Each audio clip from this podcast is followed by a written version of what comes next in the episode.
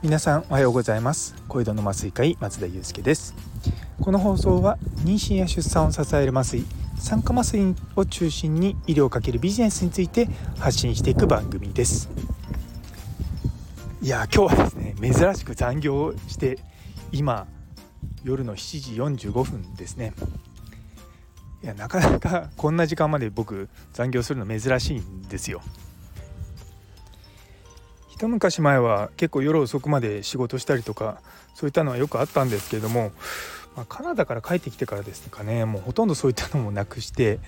まあ時間になったら帰るような生活をしてたんですけれども、まあ、ちょいちょいですね、まあ、月に1回か2回ぐらい1回ぐらいかなこれぐらいの時間までこう会議とかそういったので残ることがあります。まあ、本当はね会議とかも全部5時までに終わらせたいっていうのが気持ちはあるんですけれどもなかなかこう僕だけの一存でできない会議とかもたくさんあるしそのことについてうん上の先生たちもいろいろと言ってるんですけどもね。やっぱりこう5060とかの先生方はやっぱりこう9時から5時までは患者さん見てで会議とかはまあそれ以外のことはその後にやるっていう生活がずっともうね20年30年やってきてるので、まあ、それを一気にいきなり変えろって言っても難しいんだろうなと思ってるまあしょうがないと思ってます。私の思いとしてはまあこういったものはですね僕の世代で終わらせて下の子たちにはもうそんなことがないようにしてあげたいなっていうのがまあ僕の思いですね。で今日まあちょっとまあ残業したっていうこともあって皆さんとこの働き方っていうことについていろいろと共有しようかなと思っております。でやっぱまあ働くってすごく大事だと思うんですよ。でそれがその働きたいから働くっていう状態に僕はしたいと思ってるし、まあ、僕自身はそういうふうにやっているんですね。でやっぱとはいえまあ昔若い時って言い方変ですけどもまだ自分が実力なかった時はやっぱ勉強しなきゃいけなかったりとか何とかしなきゃいけなかったりでもそういったのってでもそんなに嫌だじゃなかったんですよ。楽しかったし自分のスキルが磨かれるのは楽しかった、うん、本当に楽しかったのかなと純粋に思います。ただやっぱり今の若い世代の人たちを見てるとなんかそういうなんか充実感っていうのがなかなか得られないのかなって思うところもあって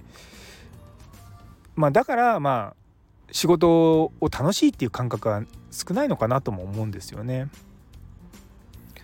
まあ、別にみんながみんなね仕事を楽しくする必要はないとは思うんですけどもでもやっぱりこういったところを自分は楽しんであげるっていうふうに考えるとすごく大事だと思うんですよ。どうしてもこう例えば自分に対なんか自分へのご褒美とかあるじゃないですかあれ実はあんまり良くないと僕思っててっていうのは自分へのご褒美ってことは例えばこの仕事を頑張ったから自分へのご褒美ってことは基本的にご褒美っていうのは嫌なことをやったことに対するまあ対価なわけですよ。ですってことはつまり自分へのご褒美っていうことはもうすでに自分の頭の中でその仕事イコール嫌なものってことをもう刷り込んでるんですよね。やっぱそういうところがもうもう最初からもう嫌なものっていうふうに思い込んでるっていうのが、まあ、ちょっとうん大変なんだろうなって思います。まあ、これが世代なのか時代なのかそれとも考え方なのかわからないんですけどもまあ多分もうちょっともうまた1周ぐらいすると まあ仕事って楽しいよねでもまあそんなに自分の体壊すほど働く必要ないよねっていうふうになってくると思うんですよ。今週5日間ね、まあ、どっかでこう常勤というかそのフルタイムで働くのが当たり前ですけども多分もう45年したら週5で働いてるのすごいねっていう時代になると思うんですよね。私の中ではま週3か週4ぐらいでいいんじゃないの？それはみんながそれですればいいんですよ。でそれで社会が回るようになれば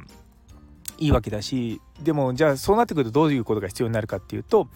今まで例えば5人でやってきた仕事を3人でやるようにするとかだからそういったあのことをテクノロジーを使いながらやっていくと。もちろんその分収入は減るけれども自分の時間が増えてその増えた時間で例えば副業したりとかそういったことをしたりっていうのがもうすでに医療業界以外では起こっているんですよね。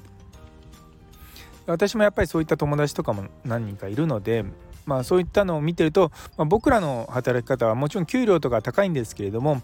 まあ、自分のその趣味とかに使える時間が非常に少なくなってるっていうのも、まあ、これって本当にいいのかなって思うんですよね。なんでその辺りがですねこの働き方改革の辺りでこう変わっていけばなって思っております。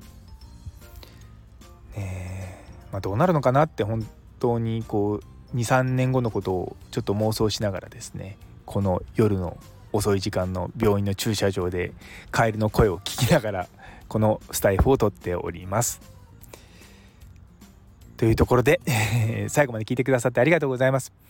この放送気に入ってくださったら、えー、いいね、コメント、チャンネル登録のほどよろしくお願いいたします。それでは皆様にとって今日という一日が素敵な一日になりますように。それではまた明日。